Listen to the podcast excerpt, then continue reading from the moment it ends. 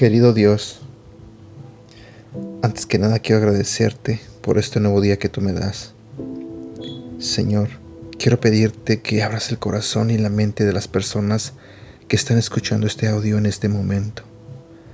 Te pido, Señor, que seas tú el que les hable a través de este devocional. Y también te pido, Señor, que bendiga sus vidas. En el nombre de Jesús. Amén. Hola, buenos días, ¿cómo estás?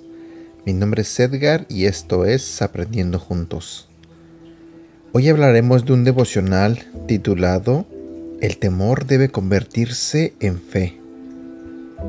Es posible que en medio de estos tiempos inciertos no hayas podido dejar de preocuparte y todos tus pensamientos te hayan llevado a tener miedo.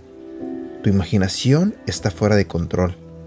No pareces encontrar la paz y todo lo que haces es entrar en pánico por todo.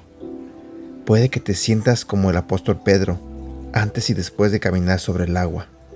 Tu vida está fuera de control porque el viento sopla contra tu barco. El viento es como un enemigo invisible, por ejemplo, el coronavirus, que se encuentra en tu alrededor.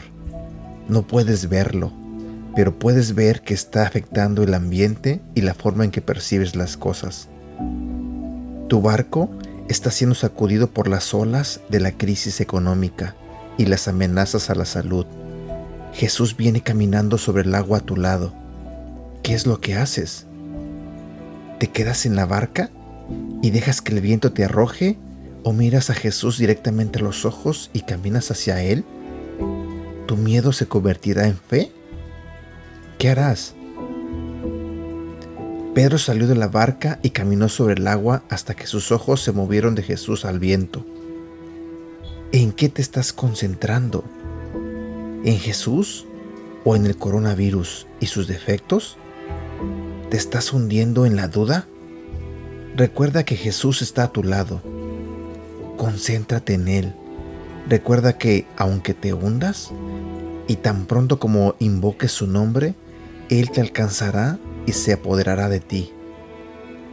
Qué tranquilizador es saber que Jesús tiene todo bajo control. Tal conocimiento te permite relajarte y adorar.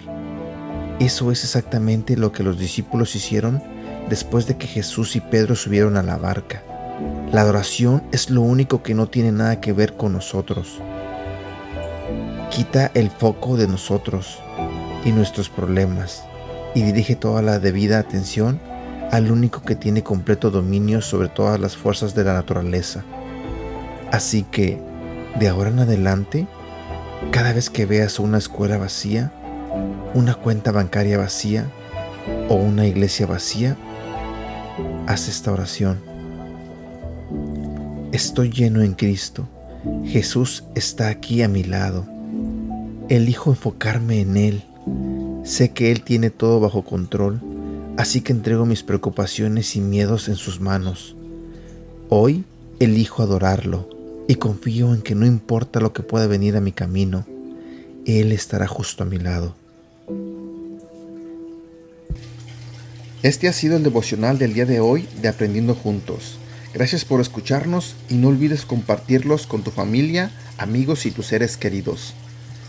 Te recuerdo que estos devocionales los puedes escuchar a través de Apple Podcasts, Google Podcasts y Spotify. Y te invito a que nos sigas en nuestro canal de YouTube Devocionales Aprendiendo Juntos.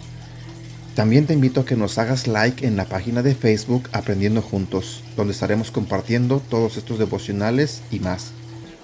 Y síguenos en nuestra cuenta de Instagram arroba devocional aprendiendo juntos. Que tengas un buen día.